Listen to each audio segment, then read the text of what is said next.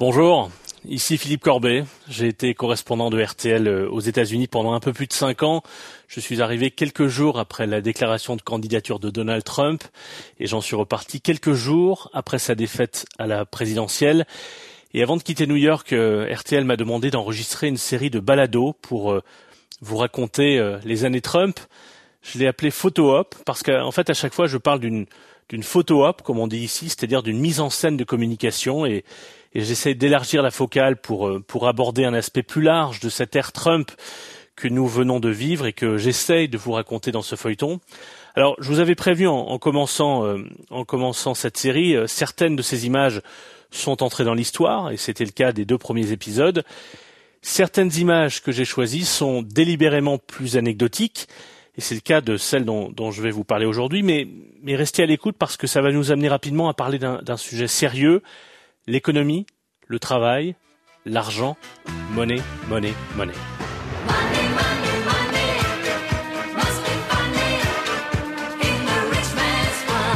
23 mars 2017, l'économie klaxonne.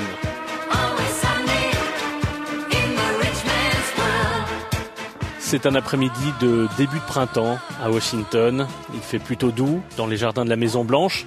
Donald Trump a été investi président il y a deux mois. Il est déjà déstabilisé par l'affaire russe qui le rattrape.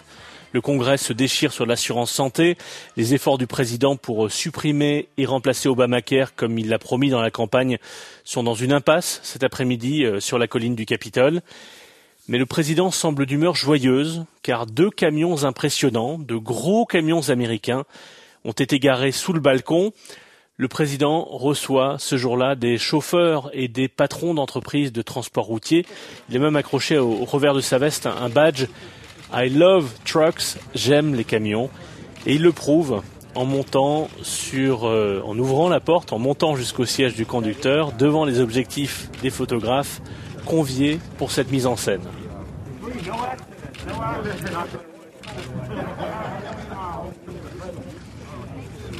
Le président grimace de plaisir, poing serré, levé en l'air, visiblement très fier d'être euh, dans un gros camion avec des photographes qui immortalisent ce moment. Puis il s'accroche au volant, il se, il fait le show d'une certaine manière. Il se penche comme s'il roulait à grande vitesse sur les routes à travers l'Amérique, bouche grande ouverte. Et évidemment, évidemment, il appuie sur le klaxon. Bien entendu, cette mise en scène est un peu un peu ridicule. Ça arrive souvent d'ailleurs dans des mises en scène de communication politique de, ce genre. Mais les photos de presse vont donner une, ampleur euh, démesurée à cette séquence du camion. Les photos sont clairement grotesques. On dirait un enfant fier d'enfourcher un camion en plastique le matin de Noël. Elles font le tour des réseaux sociaux, sont immédiatement détournées dans tous les sens. On voit le, le président sur un manège ou au volant du camion de Mad Max. Cette scène est, largement parodié, comme ici, dans cette émission satirique de Comedy Central.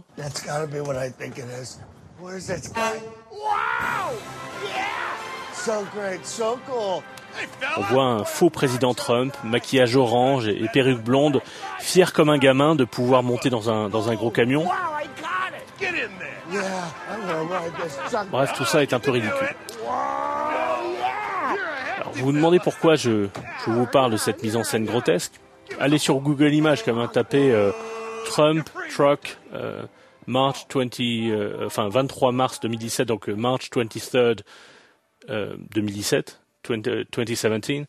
Vous verrez ces images, elles sont assez, elles méritent d'y passer quelques secondes. non, mais si je vous en parle, c'est que c'est qu'au fond, je crois que c'est notamment pour ce type de moment je suis sérieux, hein, je crois que c'est notamment pour ce type de moment, il y en a eu d'autres, que Donald Trump a reçu plus de 70 millions de voix lors de l'élection de novembre.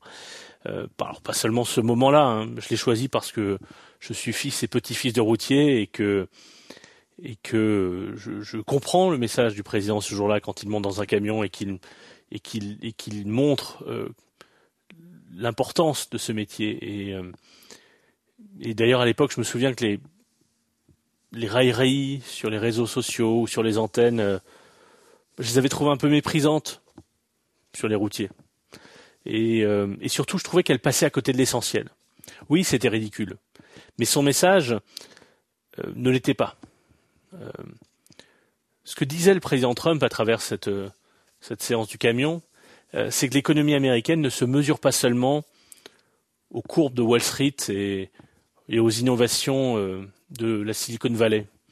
L'économie américaine, c'est aussi le chauffeur routier qui va dans une usine en Pennsylvanie ou dans le Michigan charger des produits made in USA et qui traverse le pays pour les livrer à des consommateurs qui sont prêts à les acheter. Tout ça, évidemment, je vous, fais un résumé un peu caricatural, mais le message du président Trump était euh, simple, comme cela. Il y a eu de nombreuses mises en scène de ce genre à la Maison Blanche. On le voyait essayer un chapeau de cow-boy made in USA ou, euh, se faire semblant de, jouer euh, au baseball avec une batte euh, en bois made in USA. Évidemment, c'est une caricature, mais, mais, remarquez que quand la guerre commerciale a été déclenchée et que Bruxelles a répliqué en visant des, des produits américains, quels sont les produits qui ont été pris pour cible? Le Bourbon du Kentucky et, et les Harley du Wisconsin. Donc, euh, ce que je veux dire, c'est que le message économique du président Trump, même s'il vous semble simpliste, a été entendu à travers le pays.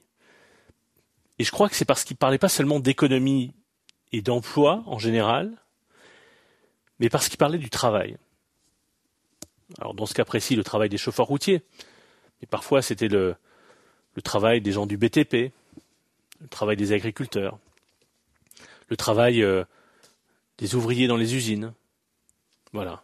Il parlait du travail, des camions, des usines, des gens qui se lèvent tôt, qui bossent.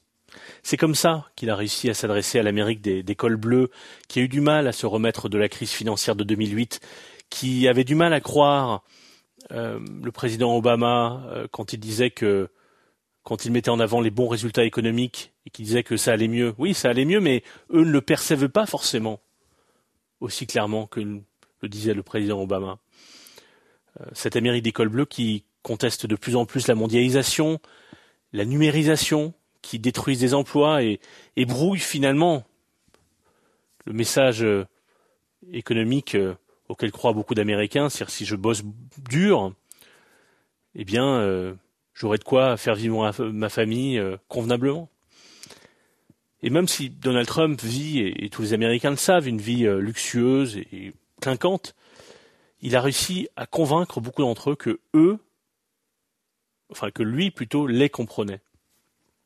Alors, évidemment, c'est pas à Washington, New York, San Francisco et Los Angeles que ce message a été le, plus entendu, mais dans des petites villes, partout à travers le pays, c'est là que beaucoup d'Américains ont cru à ce message économique de Donald Trump et qui ont, c'est là qu'ils ont voté pour lui, justement parce que c'était un chef d'entreprise et pas un politicien. C'est aussi pour ça, et d'abord pour ça, qu'ils ont été nombreux à voter pour lui en 2016 dans, dans des États, euh, Pennsylvanie, Michigan, Wisconsin, qui lui ont permis d'être élu. Et quatre ans plus tard, c'est l'économie. Euh, l'économie, c'était le seul sujet sur lequel les sondages ont indiqué, et tous les sondages, que les Américains faisaient nettement plus confiance à Trump qu'à Biden. bon, alors évidemment, en arrivant au pouvoir, Donald Trump a hérité d'une économie euh, au plein emploi,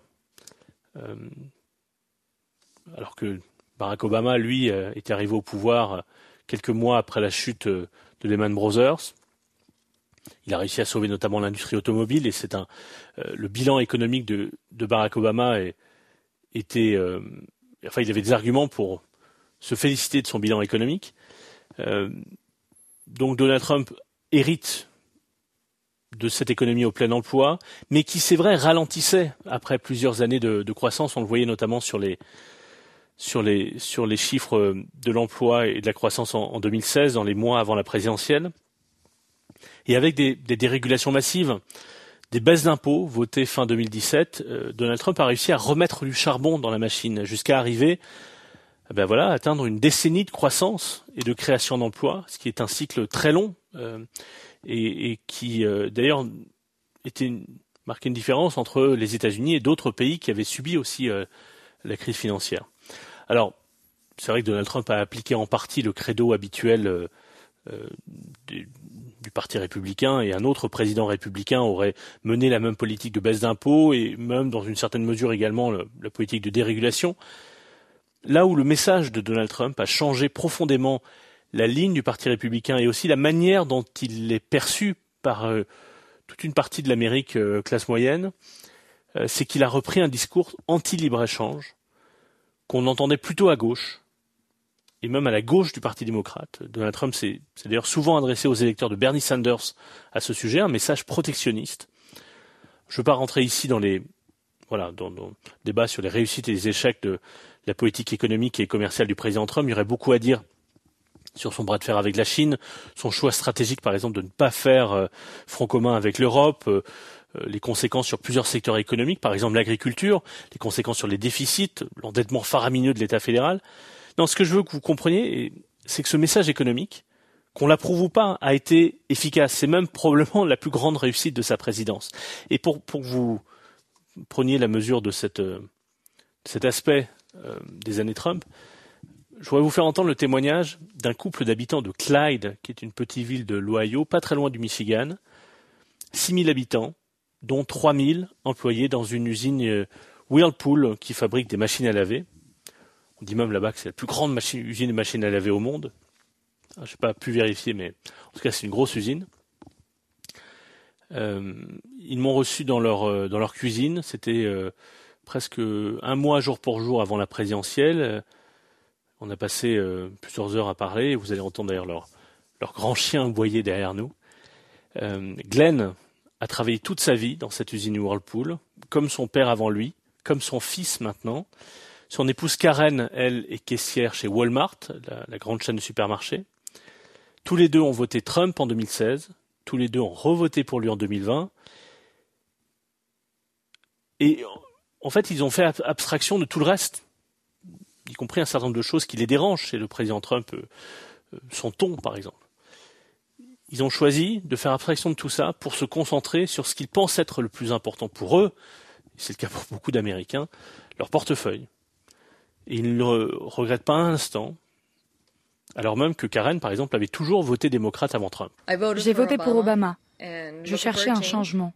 Trump, vous savez, il a raison. C'est un homme d'affaires et ses affaires se portent bien.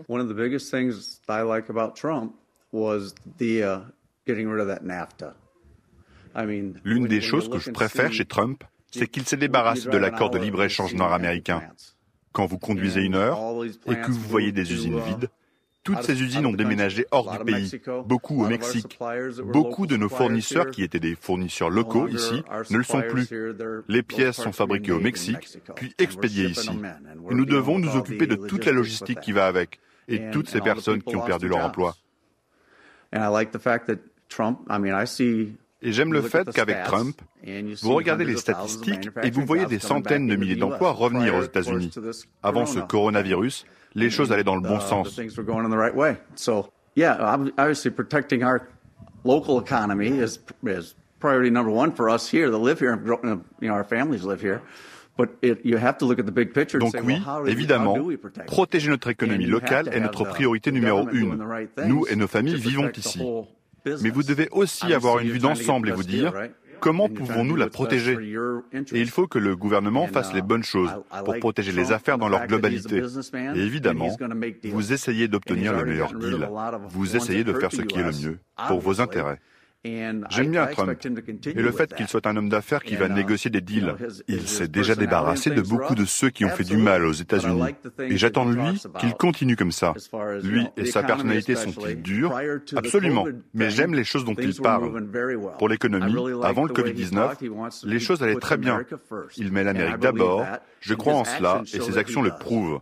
Et c'est ce que nous voulons.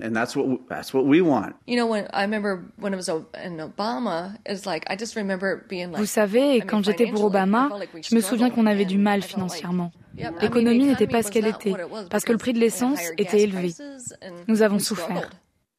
Voilà, on pourrait corriger certains des points évoqués par euh, Glenn et Karen et souligner par exemple que les, les agriculteurs, des agriculteurs à quelques kilomètres de Clyde, souffrent eux de la guerre commerciale avec la Chine, que les banques alimentaires un peu plus loin sont, débordées de demandes, que dans d'autres villes de l'Ohio, euh, des usines ont fermé, y compris des usines que Donald Trump avait promis de, maintenir, et, que si beaucoup de gens ont effectivement retrouvé du travail euh, sous l'ère Trump, beaucoup sont obligés de cumuler deux ou parfois trois boulots pour, s'en sortir.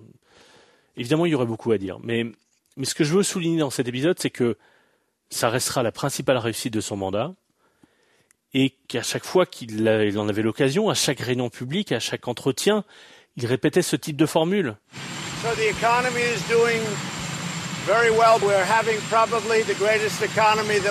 L'économie va très bien, nous avons probablement l'économie la plus forte que nous ayons eue dans l'histoire de notre pays.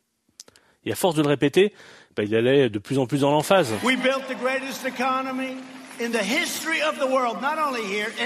Nous avons bâti la plus forte économie de l'histoire du monde, pas seulement ici, partout. Et il vit passer euh, du nous au jeu. J'ai bâti la plus forte économie que ce monde ait jamais vue. En fait, à travers l'économie, euh, c'est la grandeur et la puissance de l'Amérique dont il se vante.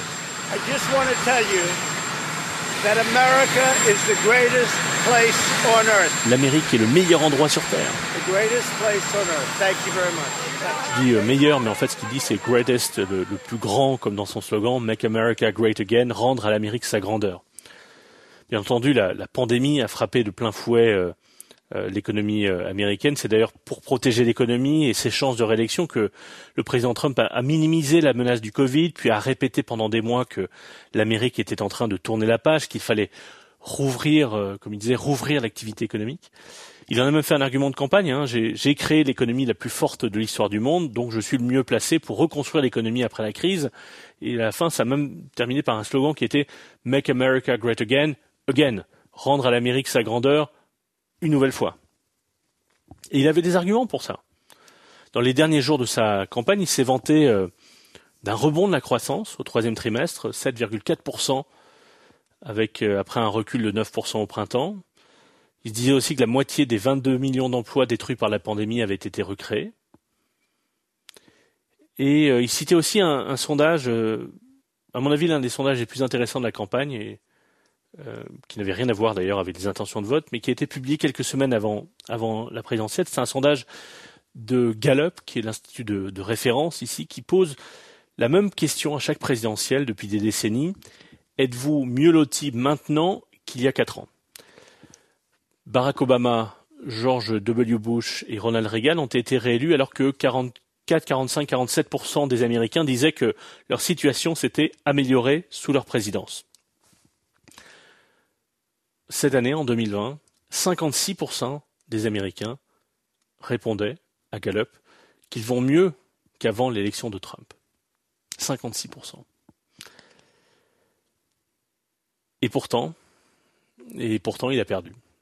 Cette élection a démenti, un, mantra de la politique euh, contemporaine rendu célèbre par James Carville, le stratège de la campagne Clinton en 1992, la dernière fois qu'un président sortant a été battu, formule mise en valeur à l'époque par un formidable documentaire tourné euh, dans les coulisses de la campagne Clinton qui s'appelle The War Room. Si vous vous intéressez à la politique américaine, je vous invite à, le regarder. Dans, dans, ce, dans cette euh, dans ce documentaire, on voit James Carville euh, en fait définir ce qu'est la ce qu'est la clé d'une présidentielle. It's the economy, stupid. C'est l'économie idiot. Et voilà, c'est l'économie idiot. C'est pas plus compliqué que ça une présidentielle. Ça, ça, se joue sur l'économie, sur le portefeuille des des Américains. Alors, en sachant maintenant que Donald Trump a perdu, bah, on peut se poser euh, au moins deux questions. Qu'est-ce qui se serait passé si euh, Donald Trump avait concentré sa campagne sur ce message économique efficace, sans qu'il soit pollué par euh, des polémiques en tout genre, des attaques euh, parfois indignes contre son adversaire, accusé d'être sénile, pédophile et Dieu sait quoi d'autre, pollué aussi par des, un message presque identitaire de, de, de bataille de la guerre culturelle, avec parfois des accents même racistes,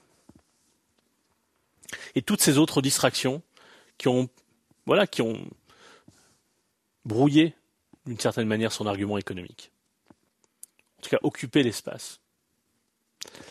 Deuxième question, si on part du principe que son bilan économique était son, point fort et qu'il a été malgré tout battu, notamment dans ces États du Midwest industriel, Pennsylvanie, Michigan, Wisconsin, qui lui avaient permis d'être élu, est-ce que ce n'est pas sa personne qui a été rejeté plus que sa politique? Je pose la question, en tout cas, ça permettrait d'expliquer pourquoi euh, les républicains ont fait mieux que prévu lors des élections euh, pour le Sénat et la Chambre des représentants, pourquoi beaucoup d'Américains, en fait, ont voté Biden pour la Maison-Blanche et républicains pour le Congrès, notamment pour que Biden ne puisse pas remettre en cause les baisses d'impôts et une partie de la politique économique du président Trump. Voilà pour le troisième épisode de Photo Hop. Dans le prochain, il sera question de la politique étrangère du président Trump.